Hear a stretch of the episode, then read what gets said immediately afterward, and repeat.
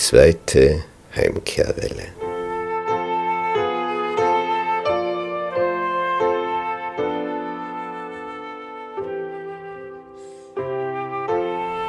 Es liest sich so einfach in der Bibel, dass Israeliten zurückkehrten aus Persien nach Israel.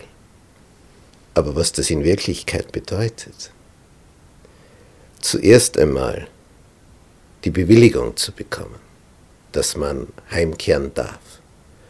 Zweitens, dann die Leute zu motivieren, denn sie haben dort ja schöne Häuser mittlerweile und vielleicht einen schönen Beruf.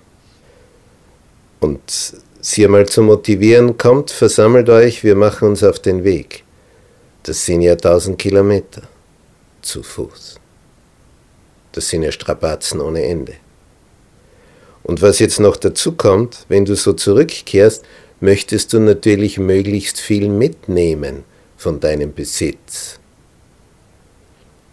Und das irgendwie transportieren auf Pferden, Maultieren, Eseln, Kamelen.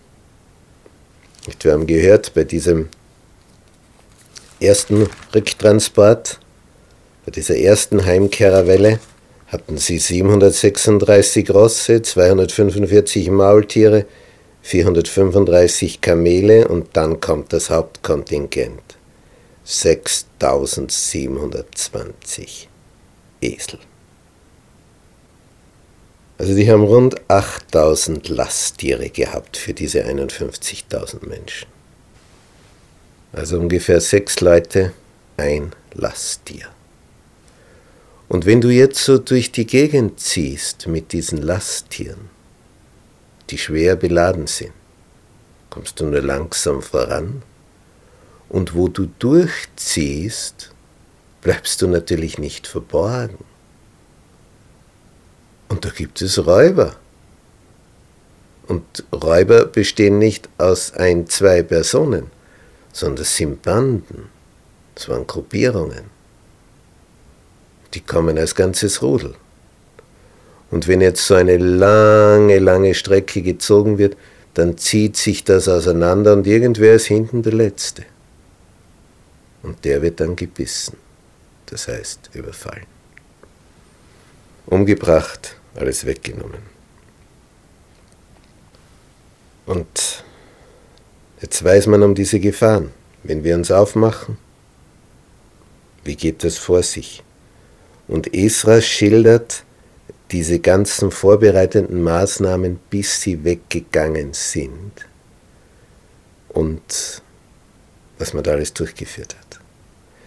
Im Esra-Buch Kapitel 8, in Vers 21, schreibt Esra, Und ich ließ dort am Fluss bei Ahava ein Fasten ausrufen, bevor sie losgehen, damit wir uns vor unserem Gott demütigten um von ihm eine Reise ohne Gefahren zu erbitten, für uns und unsere Kinder und alle unsere Habe.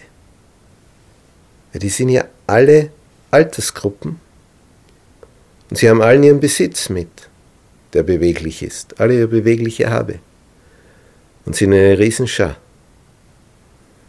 Aber die wenigsten von ihnen sind jetzt als Kämpfer geeignet, als Soldaten, Kinder, Frauen, Alte. Und jetzt ein Fasten, damit Gott Gelingen gibt. Und Israel schreibt, denn ich schämte mich, vom König Geleit und Reiter zu fordern, um uns auf dem Wege vor Feinden zu helfen. Ja, wieso schämt er sich?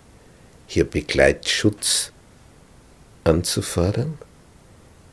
Denn wir hatten dem König gesagt, die Hand unseres Gottes ist zum Besten über allen, die ihn suchen, und seine Stärke und sein Zorn ist gegen alle, die ihn verlassen. Die Hand unseres Gottes ist mit uns. Jetzt traut er sich nicht mehr, dann zu sagen, naja, aber Geleitschutz hätten wir schon gern dass der König dann vielleicht fragt, also ist doch nicht die Hand Gottes mit euch. Darum fasteten wir und erbaten solches von unserem Gott. Tja, und dann muss er das alles organisieren, die Tempelschätze. Wer transportiert das? Wer passt drauf auf? Und das waren ja enorme Dinge, die da transportiert wurden aus Silber und Gold. Das hätte ihnen jeder gerne abgenommen unterwegs.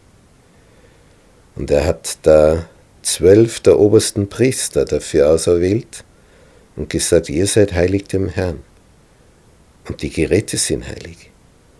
Und das Silber und Gold sind eine freiwillige Gabe für den Herrn, den Gott eurer Väter. Seid nun wachsam und bewahrt es, bis ihr es darwegt in Jerusalem, in den Kammern des Hauses des Herrn, vor den obersten Priestern und Leviten und den Sippern Häuptern in Israel. Da nahmen die Priester und Leviten das dargewogene Silber und Gold und die Geräte, um sie nach Jerusalem zum Hause unseres Gottes zu bringen. Dann brachen wir auf von dem Fluss bei Ahava am zwölften Tag des ersten Monats, um nach Jerusalem zu ziehen. Unvorstellbar, was da für Vorbereitungen waren. Was wird an Nahrungsmitteln eingepackt? denn unterwegs sie ziehen durch einsamste Gegenden. Und da warten nicht die Supermärkte drauf, wo du einkaufen kannst. Was du mit hast, hast du zu essen. Und was du nicht mit hast, isst du nicht. Es brauchte also eine logistische Vorbereitung enormen Ausmaßes. Er sagt, die Hand unseres Gottes war über uns. Und er errettete uns vor Feinden und vor solchen, die uns auf dem Wege nachstellten. Es gab also Feinde und Wegelagerer. Die gab's. Aber der Herr rettete uns davor. Und wir kamen nach Jerusalem. Was tun sie als erstes?